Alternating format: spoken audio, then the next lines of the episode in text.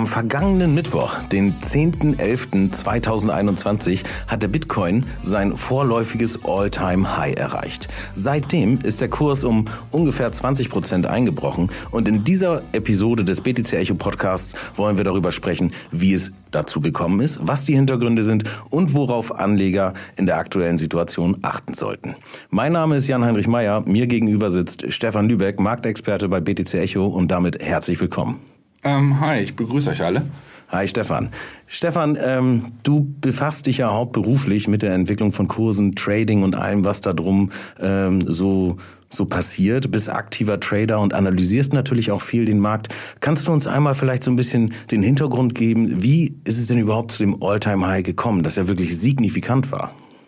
Ja, ähm, im Zuge der ja, vielen Neuerungen, die im Bereich von Bitcoin passieren, auch gerade im Bereich der institutionellen Anleger, ähm, war es im Endeffekt so, dass wir ja seit Monaten oder eigentlich seit Jahren darauf warten, dass endlich zum Beispiel ein ETF, also sprich ein Exchange Traded Fund, aufgesetzt wird, der es ermöglicht, dass auch Kleinanleger und Großanleger, und Großanleger, sprich die komplette Palette möglicher Anlegerklassen, einfach und unkompliziert in den Bitcoin investieren können, ohne dafür Wallets erstellen zu müssen, sich auf äh, Börsen anmelden zu müssen, sondern im Grunde genommen das klassische, ihre klassischen Instrumente der, ähm, des klassischen Finanzmarkts in New York nutzen können, um äh, zukünftig einfach und unkompliziert äh, an der ja, möglichen Wertsteigerung von Kryptowährungen, in diesem Fall Bitcoin, partizipieren zu können. Also im Grunde so das, wo man immer sagt, äh, es muss so einfach sein, dass auch die Großmutter die Möglichkeit hat, in Kryptowährungen zu investieren. Die kann dann jetzt äh, durch diese äh, Bitcoin-ETFs eigentlich zu ihrem Bankberater, weiß ich gar nicht genau, aber auf jeden Fall zu einem klassischen Broker gehen und sagen, ich möchte gerne Bitcoin kaufen und diese Person kann ihr dann jetzt sozusagen auch helfen oder nee, kaufen nicht, sondern in Bitcoin investieren, muss man dann sagen. Ne? Genau, richtig. Also die Leute können im Prinzip jetzt zu ihrer Bank gehen oder online in ihr Depot gerade reingehen, den Ticker zum Beispiel von dem ersten ähm, ET Future-basierten ETF in Amerika, der den Kursticker BITO hat, BITO, ähm, einfach und unkompliziert äh, Geld investieren, müssen dafür auch nicht jetzt einen ganzen Bitcoin kaufen, sondern können einfach zum Beispiel sagen, ich möchte einen Sparplan auf Bitcoin erstellen und kaufe monatlich für 100 Euro Bitcoin um einfach an dieser möglichen langfristigen Wertsteigerung äh, partizipier partizipieren äh, zu können. Ähm, insbesondere mit dem Hintergrund, und da kommen wir eigentlich direkt drauf, dass die, äh, weshalb auch der Kurs im letzten ja, halben Jahr oder Jahr sukzessive weiter nach oben getrieben wurde, ist sicherlich das äh, Gespenst der Inflation, sprich äh, durch die ausufernde Geldpolitik der Notenbanken, der EZB und der äh, Fed in Amerika äh, die bedingt durch Corona und den Maßnahmen, um die Wirtschaft zu schützen und die Wirtschaft zu stabilisieren, Billionen in den Markt gepumpt haben und dadurch eine Geldvermehrung sondergleichen angestoßen haben, die immer mehr Anleger hinterfragen lässt, inwiefern sich ja, diese sozusagen diese Geldvermehrung, die dort passiert, äh, ja, zu einer im Endeffekt Geldentwertung führt, sprich äh, eine, eine Inflation äh, losgetreten wird, die mehr oder weniger dazu führt, dass bestehende Investmentklassen oder bestehende Investments sukzessive an relativ an Wert verlieren und stattdessen einfach sagen, ich will in etwas investieren, was komplementär zu zu Gold im klassischen Sinne ist, äh, sprich etwas, was rar ist, was in einer gewissen Weise die Menge äh, begrenzt ist und gedeckelt ist und man dort äh, ja diese Inf dieser Inflation in irgendeiner Weise möglichst gut entgegnen kann, um ähm, ja sein eigenes Geld, was man hat, sein, seine Rücklagen abzusichern, will ich einfach mal sagen. Genau, einfach so vor, vor Wertverfall äh, zu schützen. Das ist ja so das Schreckgespenst der Inflation quasi, dass wir in vielen Ländern sehen, wo eine hohe Inflation ist, also sei es Venezuela oder in der Türkei, ist es ja auch so gewesen, dass Kryptowährungen immer beliebter geworden sind. Und es scheint wahrscheinlich auch mitgetrieben äh, durch, äh, durch Punkte wie Negativzinsen so zu sein, dass halt weltweit jetzt auch in den Industrienationen sich die Menschen darüber gedenken, äh, gedenken, nein, äh, Gedanken machen, äh, was sie mit ihrem äh, Geld anstellen und ob es da alternative Investmentvehikel gibt. Und durch die ETFs sind die ja da. Da vielleicht noch kurz der Verweis. Wir haben hier im Podcast eine Folge gemacht zum Bitcoin-ETF, wie der genau strukturiert ist. Also äh, für euch zu Hause, wenn ihr euch mit dem Thema näher auseinandersetzen wollt, scrollt einfach einmal kurz durch die Playlist. Ihr findet die Folge und ähm, hört da nochmal rein. Aber ähm, das heißt, deine These ist sozusagen, dass eigentlich durch die ETFs, die jetzt gekommen sind und getrieben durch die expansive Geldpolitik der Zentralbanken, ähm, ja mehr Geld in den Kryptomarkt gegangen ist, äh, natürlich dann eben auch zu Bitcoin oder wahrscheinlich maßgeblich zu Bitcoin und das dann zum All-Time-High geführt hat. Das ist in jedem Falle die Erwartungshaltung gewesen. Also viele Leute haben schlicht und einfach gesagt, das ist der nächste Schritt für die Massenkompatibilität, den Bitcoin jetzt gehen muss. Ähm, man muss dazu wissen, ähm, Jan hatte eben gerade darauf verwiesen, dass äh, es ja sozusagen der der, es gibt nicht den ETF, will ich mal sagen, sondern es gibt, ähm, sagen wir mal, den Unterschied, ähm, wie beim, beim klassischen Gold zum Beispiel auch, dass es zum einen ähm, ETFs gibt, und darauf wartet die sozusagen die, der Crypto-Space ähm, übergeordnet, dass es ETFs gibt, die tatsächlich physisch ähm, durch Bitcoin selber, also sprich durch Bitcoin-Käufe abgesichert sind. Ähm, also halt echte, echte äh, Fonds halt gedeckt sozusagen. Genau, ne? richtig. Sprich, mit äh, Bitcoin gedeckt und keine ähm, Derivativ. Ist es ist ein Future ein Derivat? Ist genau, so, ne? Ja, richtig. Ja, okay. Mhm. Und äh, da ist im Grunde genommen die Krux oder da, da steckt die Krux auch ein bisschen im Detail. Dass man, äh, es gibt nicht, man kann nicht per se sagen, der ETF oder ein ETF wird sich äh, kursfördernd äh, auf Bitcoin auswirken, sondern man muss da dann schon genau schauen, was sind da die Unterschiede? Also sprich, ein, ein physisch abgesicherter ETF bedeutet für jeden Bitcoin, den ich über einen ETF kaufen möchte, äh, möchte müsste der Emittent des ETFs ähm, auf dem Markt auch einen Bitcoin äh, selber kaufen, um diesen im Grunde genommen dann als Sicherheit im ETF zu hinterlegen. So, jetzt ist es bisher so, dass es zwei von diesen oder drei von diesen ETFs die physisch abgesichert sind, mittlerweile weltweit gibt. Da sind zwei davon in Kanada und einer ist in, ich will mich jetzt nicht vertun, es gibt, ich meine, in Asien gibt es mittlerweile auch einen. Das Problem ist, dass das große Handelsvolumen wie auch am klassischen Finanzmarkt findet immer nun mal in Amerika statt. Ich nenne es immer die Finanzelite sitzt in Amerika. Und die ähm, also sprich, da gibt's auch, da sitzt das meiste Geld und die Leute warten darauf, ähm, in so etwas investieren zu können. Und erst wenn ein physisch gesicherter ETF in Amerika aufgelegt werden würde und von der SEC und von den Kontrollbehörden, den Kontrollinstanzen in Amerika ähm, erlaubt werden würde und freigegeben werden würde, äh, würde es zwangsläufig dazu führen, dass der jeweilige Emittent, also sprich der den ETF auflegt, dass dieser womöglich in, in größeren Mengen bestehende Bitcoin-Bestände vom Markt kaufen muss, um die in seinen ETF einfließen zu lassen, was zwangsläufig zu einer ähm, Verknappung des Angebots führen würde bei gleichzeitig an, angesteigender Nachfrage, sukzessiv ansteigender Nachfrage aufgrund dieser ETFs.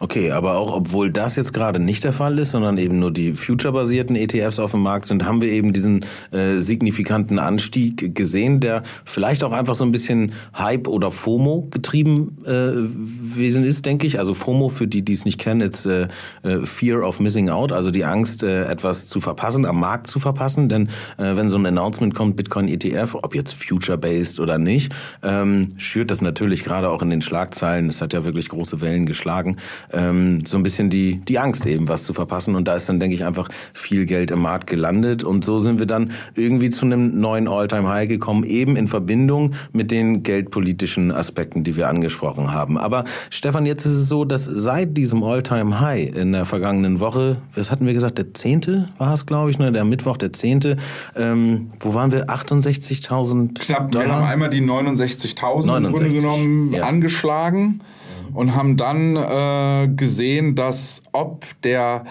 äh, Inflationszahlen, die an dem Tag in Amerika rausgekommen sind, die ähm, abermals, wie in den letzten Monaten auch schon immer höher als die, die optimistischsten äh, Analystenschätzungen waren, höher ausgefallen ist. Sprich, wir haben, es wurde vermutet, dass eine Inflationsrate im Jahresvergleich ähm, im November von ungefähr 5,8 Prozent im Jahresvergleich ähm, in Amerika sein könnte. Und dieser, wurde, dieser Wert wurde abermals ähm, deutlich übertroffen, ähm, gesprengt, gesprengt ja. und hat tatsächlich über 6,6 Prozent, genau genommen 6,2 Prozent erreicht.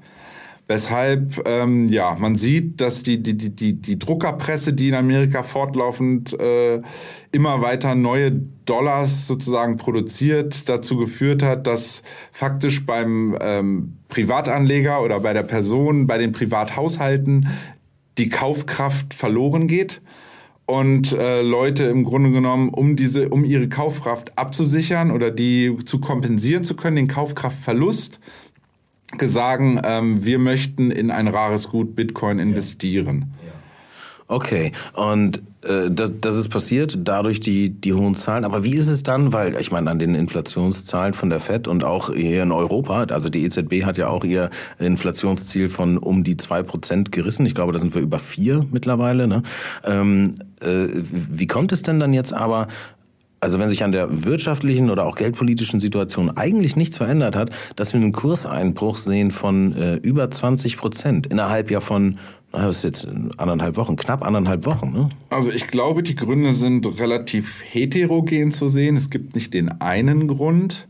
Ähm, zum einen muss man wissen, dass ungefähr 80 Prozent aller Anleger, die zu dem Zeitpunkt oder 90 Prozent der Anleger, der Investoren in Bitcoin mit dem Sprung auf ein neues Allzeithoch ähm, in der Gewinnzone waren. Sprich, sie mitunter durch die Rallye der letzten Monate von Bitcoin, als wir das Tief bei 39.000 hatten und wir dann diesen rasanten Anstieg auf 69.000, sprich roundabout knapp unter 100% Kursanstieg in einer relativ kurzen Zeitraum hatten, die Leute einfach gesagt haben, zum einen, ich nehme auch mal Gewinne mit, weil von Gewinnen ist noch keiner arm geworden, sagt man so. Ja. Und ähm, das ist eine, sehr, äh, sehr, sehr starke Weisheit, gefällt mir gut, werde ich mir merken. und diese Gewinne, man muss dazu sehen, dass Leute ja, ähm, wenn man jetzt mal die institutionellen Anleger gerade da mal etwas außen vor lässt, ist es ja auch so, dass Privatanleger ähm, zum einen immer mal sagen, okay, ich will jetzt, ich habe da, ich habe eine gute Rallye gehabt, ich will was mitnehmen. Die haben aber vielleicht auch Ausgaben, indem sie sagen, ich muss jetzt, jetzt endlich habe ich das Geld zusammen, um mein Haus, ein äh, neues Dach auf mein Haus zu setzen, was ja überfällig ist. Sprich, ich nehme einfach mal was mit. Ja. Der nächste muss vielleicht, das Auto ist kaputt gegangen und sagt, Mensch, jetzt, jetzt verkaufe ich meinen, einen von meinen zwei Bitcoins, die ich habe, weil Auto kaputt und ich hätte gern das neue Modell von Mercedes vor der Tür und jetzt kann ich mir nicht nur den, den VW leisten, sondern den Mercedes, den ich schon immer haben wollte mhm. und dementsprechend verkaufe ich mal was. Und dann ist es eigentlich so, dass wir an diesem besagten Mittwoch im Grunde genommen erst den Sprung über das alte Allzeittod hatten. Und dadurch, dass ähm, ja auch nochmal getriggert oder gekoppelt an diese überbordende Inflationsproblematik, die, sagen wir, die Gier der Anleger ein Stück weit übernommen hat, zu sagen, ähm, oh, jetzt haben wir wieder ein neues Allzeithoch und jetzt sind wir ja eigentlich ungebremst und jetzt kommt diese immer wieder kolportierte 100.000er Marke sitzt den Leuten so fest im Kopf, dass ähm, sie sagen, okay, es ist nicht mehr weit, es sind nur 30 Prozent, dieses Jahr holen wir die 100.000 und dann würde ich doch gerne, ähm, weil es ja so gesehen nur noch 30 Prozent Wertsteigerung sind, kann ich dieses auch einfach ähm, gehebelt machen, sprich ich steige in ein Derivat ein. Es gibt ja mittlerweile verschiedenste Hebelprodukte, sei es auf den Kryptobörsen selber, sei es über Zertifikate, über ETPs. Es gibt verschiedene Finanzprodukte mittlerweile, wo ich die Möglichkeit habe, mein Investment zu hebeln, sprich ähm, ein, ein, so, so gesehen einen größeren Wert äh, als ich selber habe, zu investieren mit dem Risiko, dass wenn der Kurs in die andere Richtung geht, ich dementsprechend auch ähm, erhöhte Verluste in Kauf nehme. Ja, es ist einfach ein äh, ja, die, die Risikoschraube sozusagen Richtig. hochgedreht. Also klar, Risiko, aber natürlich dementsprechend auch die Chance. Ja. Genau. Mhm. Und diese, ja, diese Entwicklung an diesem Nachmittag, man konnte dann sehen, in, in den Stunden, nachdem die Zahlen in Amerika über die Inflationserwartung und gleichsam das neue Allzeithoch ausgebildet wurde bei Bitcoin, konnte man in den folgenden Stunden sehen, wie der Anteil an ähm, diesen gekauften, gehebelten Produkten massiv angestiegen ist. Ähm, und im Grunde genommen wie eine Einladung für institutionelle Investoren war, dort mal Kasse zu machen. Man muss dazu wissen, ähm, kein Investor, weder ein Michael Saylor noch ein Elon Musk noch eine Großbank hat daran Interesse, dass Bitcoin unmittelbar innerhalb von drei, vier Tagen von 70 auf 100.000 steigt. Ähm, klar, ihr eigenes Investment wird da so dann mehr wert. Ich wollte gerade meinen, ja. Also ich meine, die äh, verdienen damit ja auch dann Geld. Aber ja. Ähm, der sozusagen institutionelle Investoren verfolgen eigentlich immer das Ziel, möglichst, ähm, ich sag mal, wie soll man das sagen? Also einen, einen Kurs nicht nur in eine Richtung explodieren zu lassen. Hintergrund ist der, wenn man sich jetzt überlegt, man, ähm, man ist ein Großinvestor und hat 100 Millionen Dollar, die man gerne in diesen Bitcoin investieren würde, führt ein Investment, ein unmittelbares Investment in dieser Höhe dazu, dass man selber aktiv den Kurs beeinflusst. Sprich, ähm, in dem Moment, wo ich für 10 Millionen Dollar anfange, Bitcoin zu kaufen, werde ich zwangsläufig den Kurs ähm, beeinflussen und den Kurs immer weiter hochdrücken. Sprich, ich muss für die Bitcoins, für die 90 Millionen beispielsweise, die ich dann auch noch benutzen möchte, um mehr Bitcoin zu kaufen, werde ich immer mehr bezahlen müssen, weil ich ja selber den Preis nach oben drücke. Das heißt, sie versuchen im Endeffekt ähm, ja durch durch Verkäufe auch, äh, wenn es gar nicht unbedingt darauf abzielt, Gewinne mitzunehmen an der Stelle, wobei das natürlich passiert, ne? Also an hohen äh, Punkten beispielsweise jetzt beim Alltime High ähm, ja Coins zu verkaufen, um dann später günstiger nochmal nachzukaufen. Ne? Wir hatten jetzt gerade auf der Seite bei uns einen Artikel online, da heißt es, das ist das größte, äh, nee, das drittgrößte äh, Bitcoin Wallet kurz vor dem Alltime High verkauft hat und dann jetzt aber im Laufe der Woche nochmal wieder nachgekauft hat, also eben zu günstigerem Preis und damit natürlich die Anzahl der Bitcoin ähm, erhöht hat. Und das ist so das langfristige Interesse. Ne? Es geht gar nicht darum, jetzt schnell irgendwie Gains zu machen, sondern eben eher dafür zu sorgen, die Anzahl der Bitcoins zu, zu akkumulieren, mehr äh, auf, der, auf der Bilanz Korrekt. zu haben, weil dann über die längere Strecke unterm Strich dann auch natürlich, äh, bei den meisten ist das Interesse dann in Dollar oder Euro ausgeprägt, ähm, ja mehr mehr mehr auf dem Zettel steht, sozusagen einfach ausgedrückt. Aber ähm, Stefan, was würdest du jetzt in der aktuellen Situation? Also ich kenne es ja von von mir selber. Ne? Ich gucke irgendwie auf meine Wallet. Ich bin kein aktiver Trader, habe meine meine Coins da liegen und das ist natürlich schon immer schmerzlich, dann zu sehen, oh, geht 20 Prozent runter, wobei man natürlich auch immer vergisst, was davor eigentlich irgendwie so hochgegangen ist. Ne? Das ist immer diese kleine Momentaufnahme. Ähm, ich werde natürlich jetzt nicht verkaufen und ich weiß nicht, ob wir die 100.000 irgendwie in diesem Jahr äh, sehen werden oder nicht, ist mir persönlich aber auch relativ egal. Aber ähm, so ohne ohne ein Investment Advice oder sowas zu geben, äh, was was würdest du den Leuten gerade irgendwie äh, so mit auf den auf den Weg geben? Ruhig bleiben oder ähm, weil also was bisher passiert ist, irgendwie, wenn ich, wenn ich dich da richtig verstanden habe, der Preis geht hoch und er erreicht das Alltime High und die Leute investieren noch mal mehr. Also es ist quasi das Buy High. Und jetzt ist es wieder runtergegangen und der ein oder andere da draußen könnte jetzt natürlich nervös werden und sagen, ah, shit, das ist jetzt habe ich schon 20 Prozent verloren, dann verkaufe ich mal lieber äh, und dann halt eben sell low. Eigentlich soll man es ja genau andersrum machen, ne? Buy low, sell high. Aber da ähm, ist, glaube ich, bei vielen Kleinanlegern, unseren Hörern und auch mir natürlich die Situation da, dass einem die Emotionen da manchmal so einen kleinen äh, Strich durch die Rechnung äh, machen. Also was würdest du den Leuten gerade so mit auf den Weg geben? Wie du schon richtig sagst, Jan, ähm, das Spiel der Börse, unabhängig davon, wer die Akteure sind, unabhängig wie ein Chart aussieht, unabhängig davon, ob äh, der nächste Großinvestor aller Jeff Bezos jetzt auch meint, Amazon mit äh, da, dort Kryptowährungen zu akzeptieren, ist es immer ein Spiel von Angst und Gier. Sprich, ähm, kein Sektor ist eigentlich so emotional behaftet wie der Finanzsektor. Ähm, Leute, wie du schon sagst, kaufen, haben bekommen FOMO, also haben Angst, die, die, die Rallye zu verpassen nach dem Ausbruch über das neue Allzeithoch ähm, und denken, Mist, haben die Vorstellung, dann könnte der ja nächste Woche Dienstag schon auf 100.000 stehen und dann bin ich ja, bin ich ja der Doofe und habe es verpasst. Mhm.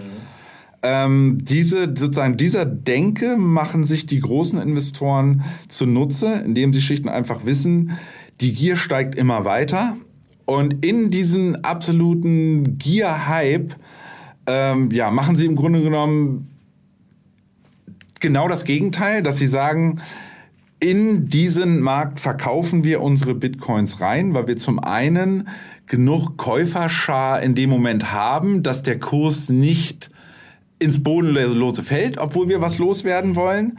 Wir dennoch aber eine vernünftige, sag ich mal, Korrektur, die auch wichtig ist und die auch für die Nachhaltigkeit eines Kursanstiegs immer elementar sind, ähm, dieses, dieses im Grunde genommen zu nutzen und oftmals den gleichen Anlegern, die die Gier bei 69.000 hatten, dass es jetzt schnell weitergeht, diesen, wie du schon sagst, äh, die dann sell low, die dann Angst bekommen, äh, nur weil Bitcoin mal äh, 20 Prozent äh, zurückgekommen ist, was historisch bedingt, wenn man sich anguckt, was in den letzten Jahren oder seit dem Entstehen von Bitcoin, weiß jeder, der in ein, sagen wir mal, etwas länger im Kryptospace unterwegs ist, weiß, dass 20 Prozent Kurskorrektur für Bitcoin absolut unproblematisch sind und nur gut sind. Und im Endeffekt bedeuten, ich kann nachkaufen oder ich, ich, ich kann meine, meine Bestände von Bitcoin wieder etwas erhöhen, in dem Moment, dass ich diese Phasen der Kursrücksetzer dafür nutze, um mein eigenes kleines äh, Bitcoin-Depot äh, ja, mit neuen Anteilen sozusagen zu befüllen. Mhm. Außer man braucht halt jetzt gerade in der aktuellen Situation eine Waschmaschine oder ein neues Auto oder das Dach muss gedeckt werden, weil der Winter kommt. Genau. Und der Timeframe, das ist eigentlich das, das, was die Leute immer vergessen, ein institutioneller Anleger, der in Bitcoin langfristig investiert, also sprich eine, eine amerikanische Großbank oder auch ein Tesla, die planen in ganz anderen Zeitdimensionen und Zeithorizonten, als es der normale Kleinanleger macht oder auch teilweise kann. Also es gibt sehr wohl auch Kleinanleger, die planen mit, ich plane in fünf oder in zehn Jahren, die wissen aber auch das Geld, was sie nehmen, auf das können sie, wenn Bitcoin morgen überall verboten werden würde oder was auch immer passiert, der Super-GAU passieren würde im Crypto-Space, würden diese Menschen nicht ihr Haus und Hof verlieren, und hätten, würden im Grunde genommen sagen, okay, jetzt ist mein Geld, was ich mal investiert habe, womit ich aber immer gerechnet habe, dass es eventuell mal wertlos verfallen könnte. Schlicht und einfach, weil wir bei Bitcoin ähm, ein Hochrisiko-Investment haben. Und das vergessen Leute. Also ich sag mal, die, die Nachfrage war immer der Leute, wie kann das denn jetzt sein? Jetzt haben wir doch die erhöhten Inflationserwartungen und das zeigt doch, jetzt muss doch Bitcoin steigen. Also erstmal müssen tut schon mal überhaupt nichts. Und relevant ist dort eigentlich, dass ähm, ja, die, die, die, wie kann man das sagen? Dass die, dass die Leute ähm, vergessen in dem Moment, dass äh, wenn eine Inflations, eine überbordende Inflationsgefahr besteht, dass dieses nicht bedeutet, dass die Leute keinen US-Dollar, also sprich kein Fiat mehr brauchen, sondern sie brauchen ja faktisch Fiat, um ihr Day-to-Day-Living äh, zu bestreiten mitunter und ihre, ich will jetzt mal nicht sagen, Miete damit zu bezahlen, aber irgendwelche vielleicht ihren Urlaub oder was auch immer damit zu bezahlen. Ja. Und dieses ähm, dazu im Endeffekt führt, dass äh, ja, Geld rausgezogen wird was Institutionelle niemals müssen. Institutionelle können ihr Geld, denen ist es egal, wenn ein Investment, so wie dieser drittgrößte Bitcoin-Wahl, wenn der wieder groß einkauft, den interessiert es nicht, ob der Kurs dann nochmal 10 oder 20 Prozent weiter sackt. Dann kauft er nochmal nach, weil er hat das große, er hat das große Ganze, er hat das Bigger Picture einfach im Blick, was, was der Privatanleger nicht hat, weil der sich von Emotionen leiten lässt äh, und einen temporären Buchverlust damit sozusagen das personalisiert, will ich mal einfach sagen, und, und selber denkt, Mensch, wie konnte ich nur so doof sein? Es war doch aber klar. Dabei ist das schlicht und einfach eine Momentaufnahme. Maßnahme. Sprich, ähm, Leute, die in Bitcoin investieren oder Leute, die an dieses, an Blockchain oder an dieses begrenzte Gut Bitcoin glauben, die müssen oder sollten, ist mein Rat äh, auf jeden Fall, wenn sie gekauft haben, nicht anfangen, täglich auf den Chart zu gucken, weil wenn sie das Geld im Moment nicht brauchen, dann kann es für Sie egal sein, ob der Kurs jetzt bei 69.000 steht, nächste Woche bei 62 und übernächste Woche wieder bei 71, weil Sie ohnehin planen, in drei oder fünf Jahren vielleicht auszucashen oder möglicherweise, wenn daraus was geworden ist, sich ihren Lebenstraum damit zu erfüllen oder ein, ihre Wohnung abbezahlen zu können oder heterogenste Gründe dafür finden. Ja, ja. Okay, das klingt aber so, ähm, als würdest du äh, langfristig schon mit der 100.000 rechnen. Ich stelle dir jetzt nicht die Frage, ob das in diesem Jahr noch passiert. Äh, davon sind schon genug Schlagzeilen draußen. Und ich würde sagen, ähm, damit belassen wir es erstmal. Also, liebe Leute, wenn ihr euch weiter zu dem Thema austauschen wollt und ihr ähm, den, den Kurs aktiv verfolgt, dann würde ich sagen, schaut einfach bei uns in der Telegram-Gruppe vorbei. Äh, da gibt's viele Leute, die sich intensiv mit dem Thema auseinandersetzen. Da kann man sich äh, gut austauschen, Informationen bekommen, aber auch geben, vor allem aber auch was lernen. Das ist im Endeffekt das, glaube ich, worauf es ankommt. Denn egal, wo man unterwegs ist, es macht immer Sinn, äh, anständigen Research äh, zu machen und sich mit den Sachen auseinanderzusetzen auseinanderzusetzen. Ihr setzt euch ja auch nicht auf einen Jetski, ohne vorher äh, euch ja mal mit der Sache befasst zu haben. Vielleicht macht ihr das Oder die Gebrauchsanweisung gelesen zu haben. Ja, genau. Und, und wenn man es nicht tut, dann tut es häufig weh. Und äh, genauso ist es, glaube ich, an den Finanzmärkten und aber ganz äh, besonders auch im Kryptomarkt. Okay, äh, Stefan, ich würde mich freuen, wenn wir nochmal wieder eine Folge zusammen machen, irgendwann in der Zukunft. Und ähm, würde sagen, erstmal vielen lieben Dank, dass du dir die Zeit genommen hast und äh, bis zum nächsten Mal. Ja, ich bedanke mich auch für das nette Gespräch. Macht's gut.